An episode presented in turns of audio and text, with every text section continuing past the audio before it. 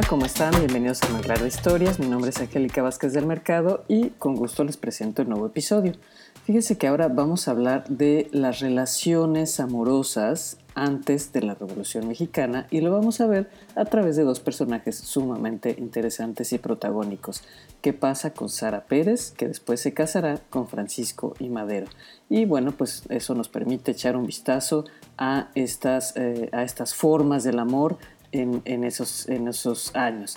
En la segunda parte, Tania Carreño nos va a hablar de los niños y las niñas en la Revolución Mexicana, cuál es el papel que jugaron en ese tiempo y nos hace la pregunta si podemos hablar de una sola revolución o debemos hablar de varias revoluciones. Y por último, vamos a escuchar la primera de dos partes de un cuento de Un niño en la Revolución Mexicana o La Bola, en voz de mi queridísimo Jesús Heredia, un gestor eh, cultural y un promotor de la lectura, y además un extraordinario narrador. Estoy segura que van a disfrutar esta, eh, esta intervención. Comenzamos. Hace ya algunos años trabajé en la Comisión del Bicentenario de la Independencia y el Centenario de la Revolución y bueno, pues me tocó desde luego hacer muchísima investigación.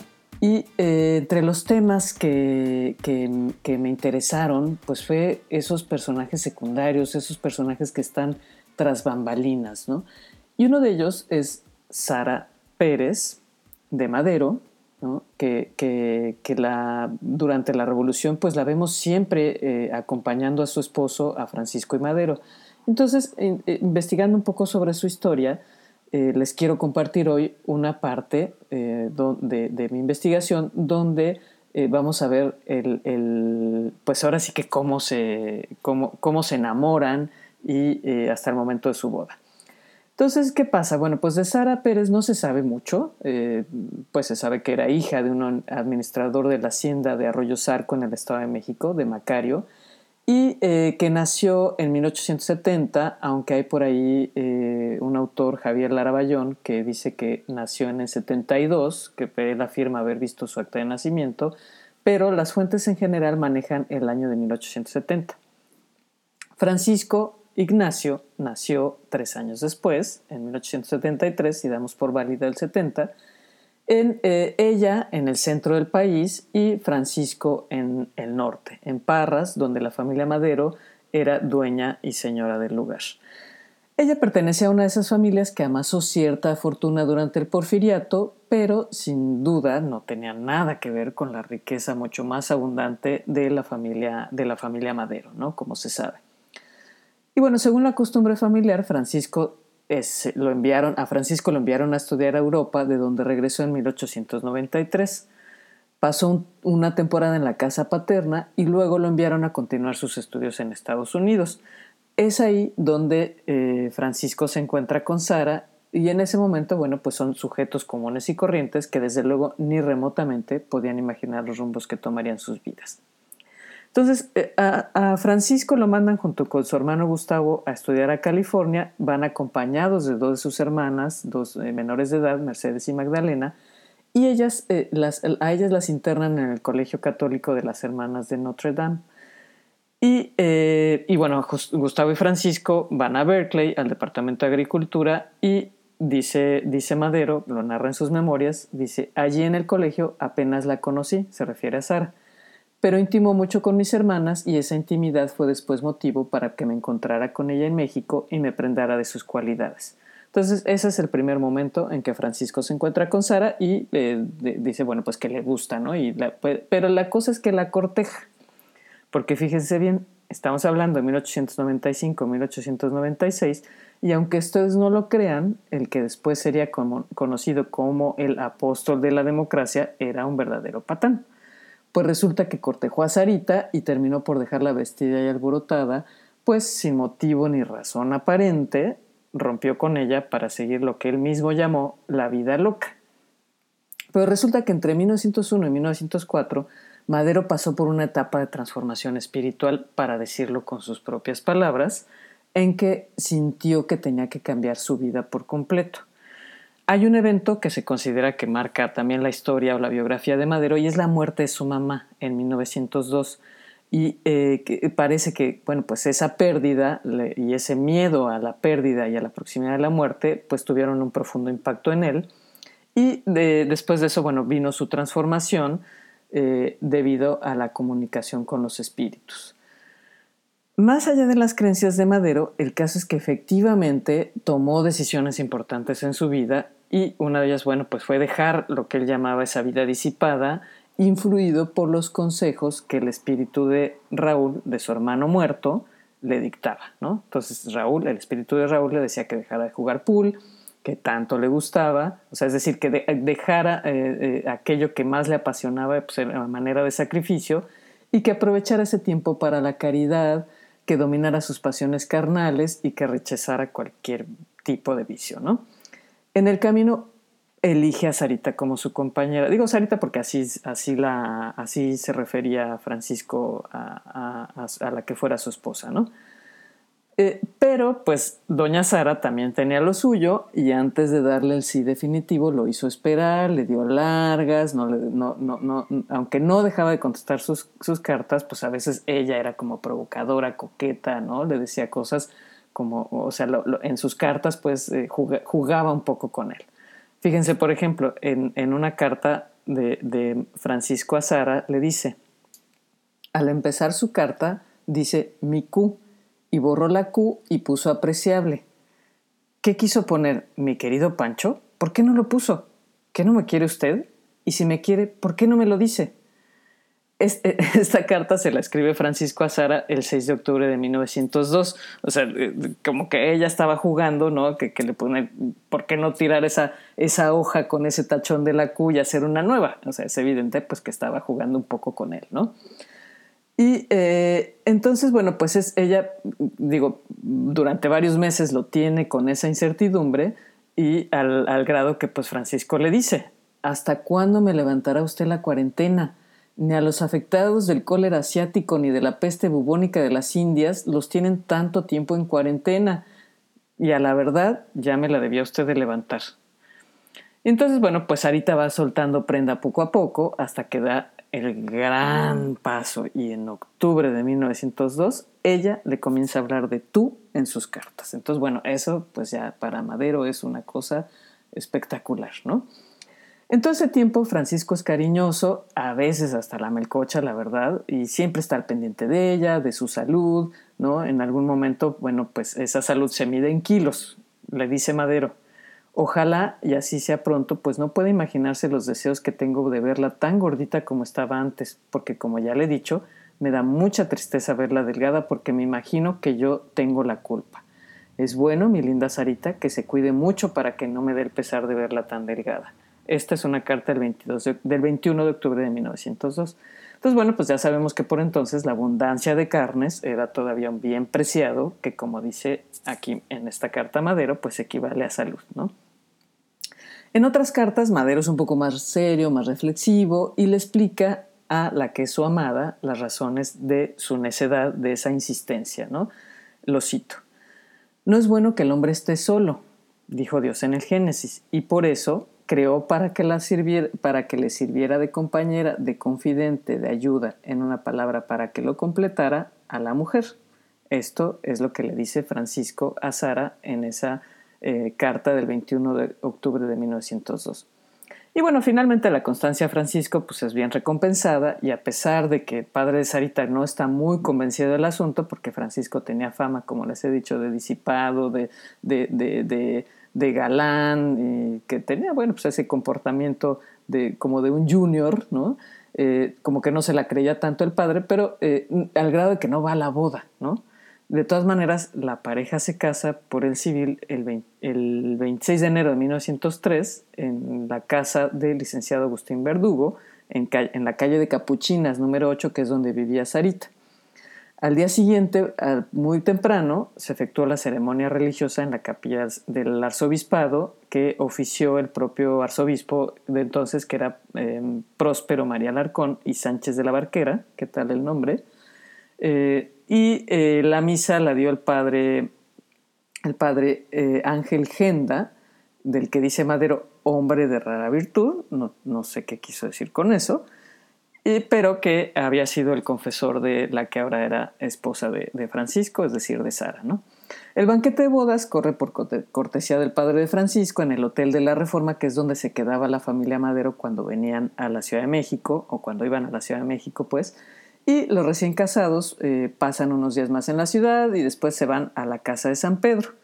Eh, por cierto, eh, que Francisco se había dedicado tiempo antes a preparar lo que él llamaba el nido para recibir a su nueva esposa, pero lo que sigue, pues ya se los contaré en otra ocasión, pues también es sumamente interesante el papel que juega doña Sara Pérez al lado de Francisco y Madero para, para el año de 1910.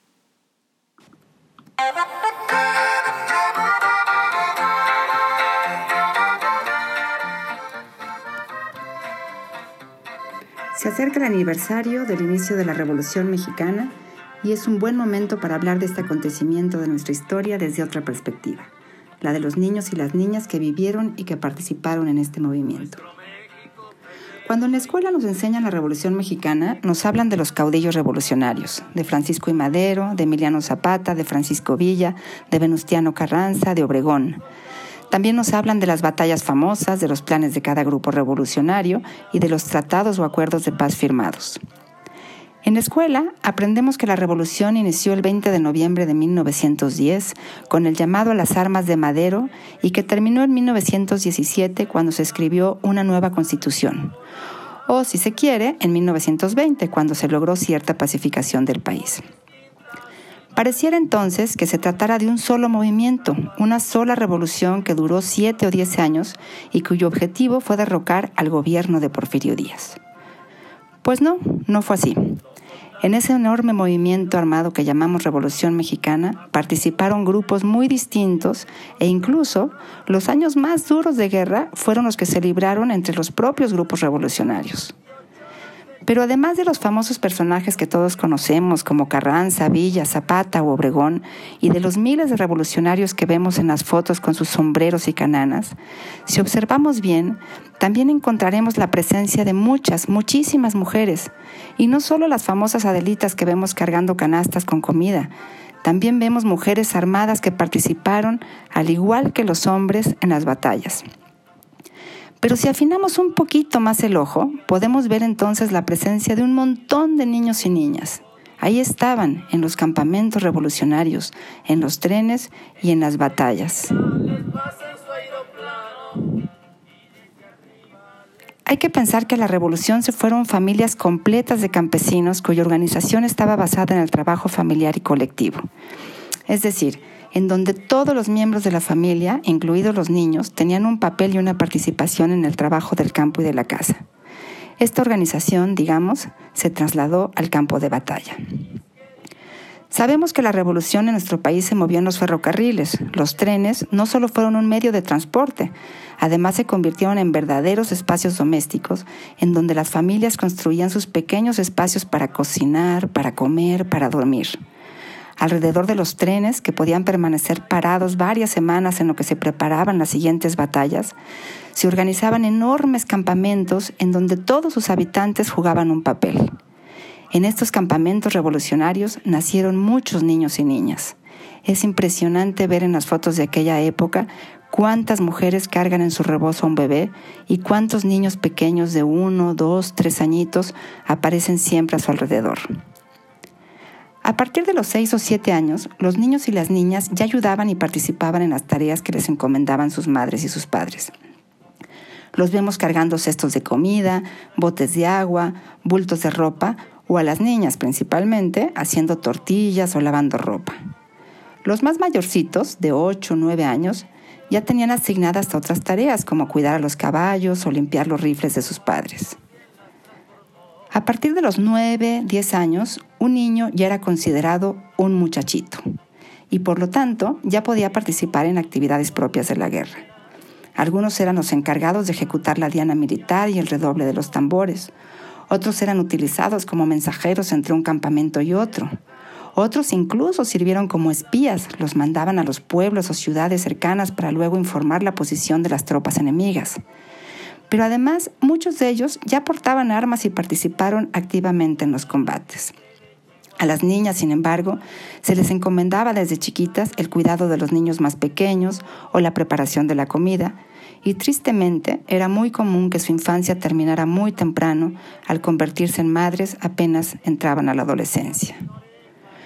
John Reed, un famoso periodista norteamericano que acompañó un tiempo al movimiento villista, escribió esto sobre los revolucionarios. Panchito tenía 11 años de edad y ya era un soldado, con un rifle demasiado pesado para él y un caballo al que tenían que subirlo para montar. Victoriano era su compadre, un veterano de 14 años. Y luego nos cuenta John Reed. Había niños que no llegaban a los 14 años, jugueteaban como niños, colándose en los tranvías, amagando jugar fútbol, oyendo de un lado a otro en grupos de 20 a 50, cantando y gritando y comiendo cacahuates. Nunca vi una multitud tan alegre. Y pues sí, ahora que nos toca volver a conmemorar la Revolución Mexicana, es momento de pensarla de una manera diferente, no como una sola revolución, no como una guerra de héroes y caudillos, sino más bien como un movimiento diverso en donde participaron miles de hombres, mujeres y muchos niños y niñas.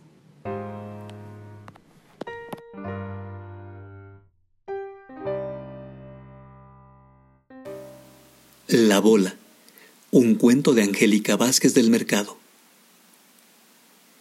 En un santiamén todo se volvió oscuridad. Cuando logró abrir los ojos sintió los párpados pesados. El polvo no lo dejaba ver y apenas podía respirar. Vio gente correr de un lado al otro despavorida, mas todo estaba en silencio. ¿Por qué tanto silencio?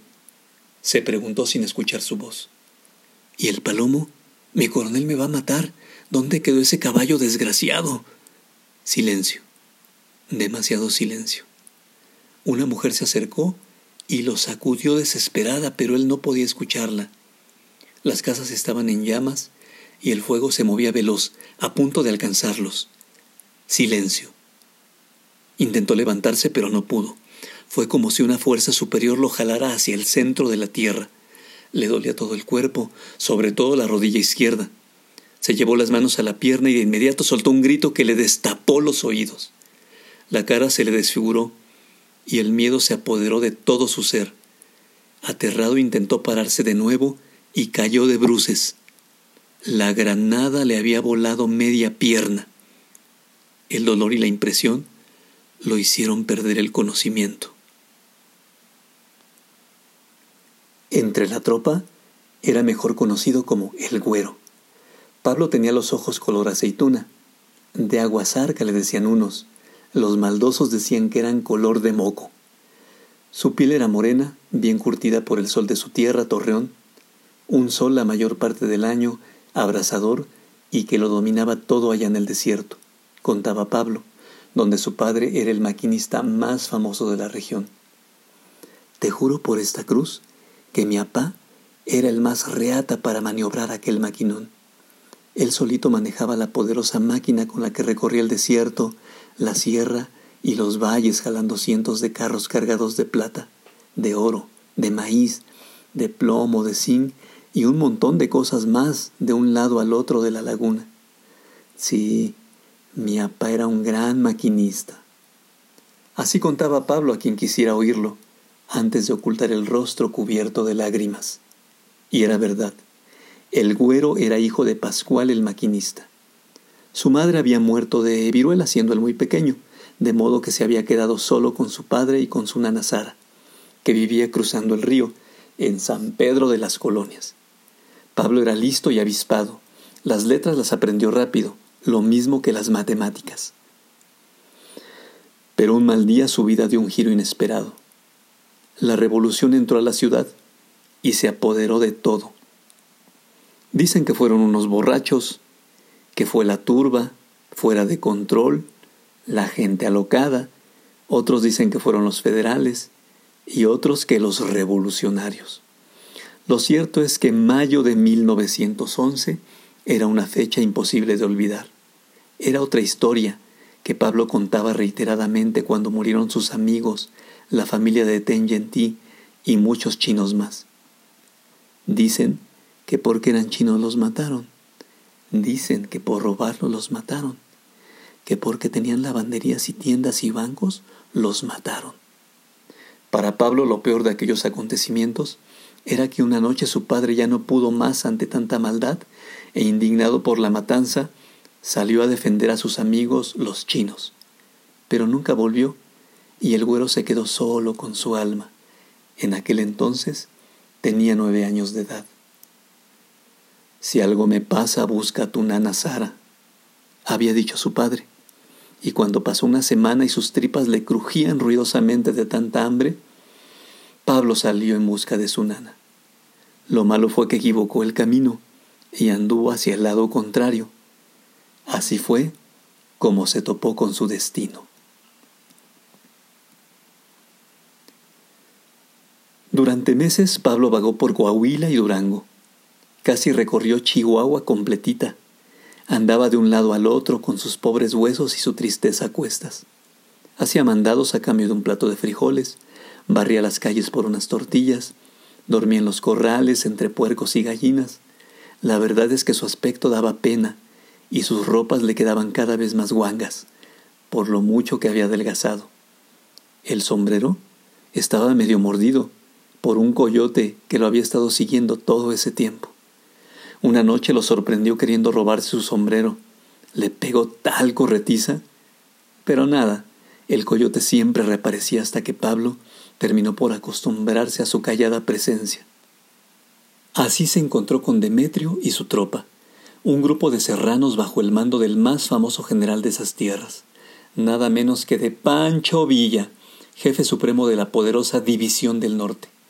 En una ocasión, mientras caminaba buscando refugio, lo sorprendió la noche. Asustado y con frío, se acercó a un campamento. ¿Quién vive? le gritó una voz en la oscuridad. Pues yo, contestó Pablo. ¿Y quién es yo? Si no me contesta pronto, a luego, luego me lo ajusilo. Pablo sintió como un líquido tibio le escurrió por las piernas. Del miedo no pudo contestar y solo atinó a pensar en su nana Sara. ¿Cómo eres bruto, chivo? Pues si es un niño escuchó la voz de una mujer que le tomó de la mano y lo llevó consigo. Después supo que su salvador era Camila, la mujer de Demetrio. Mi coronel Demetrio dice que tienes edad suficiente para cargar un fusil, así que aprende rápido porque si no te carga la más fea. El chivo disfrutaba asustando a Pablo, aunque pronto se hicieron buenos amigos, pues casi eran de la misma edad. Para ese entonces Pablo tenía ya once años y el chivo catorce. Su nuevo amigo se ocupó diligentemente de enseñarle a sobrevivir entre la tropa. Le explicó, por ejemplo, que ni al coronel ni a su segundo se les interrumpía cuando dormían la cruda, y que nunca, pero nunca, se les atravesara cuando andaba de fiesta, que la comida conseguida se repartía entre todos, pero que era bueno que se guardara un poco de carne seca para los momentos difíciles. Y a la hora de los plomazos, mejor quédate atrás, en la retaguardia, con las mujeres y los niños. Pablo se sintió ofendido, pues ¿qué se pensaba el chivo?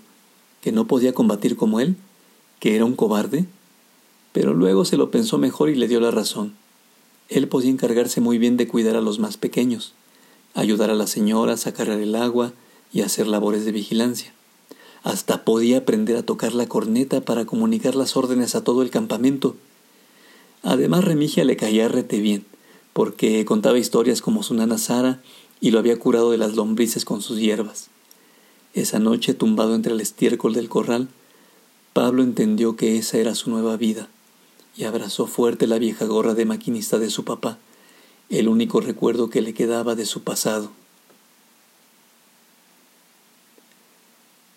Oye, Chivo, ¿y a todo esto, por qué tanto barullo?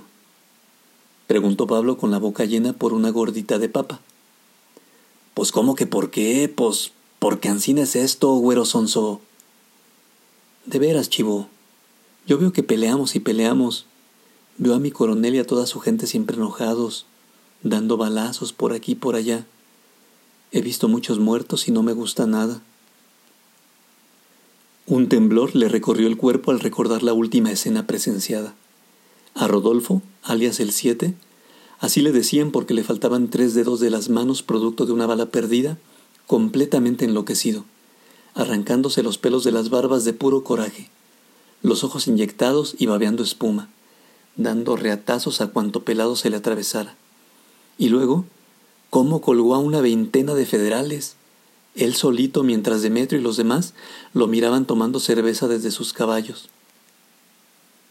Imposible olvidar los rostros de los pobres mochos, como le decían a los federales, suplicando de rodillas por su vida, con la cara hinchada y sangrante de tantos golpes que les había propinado el siete.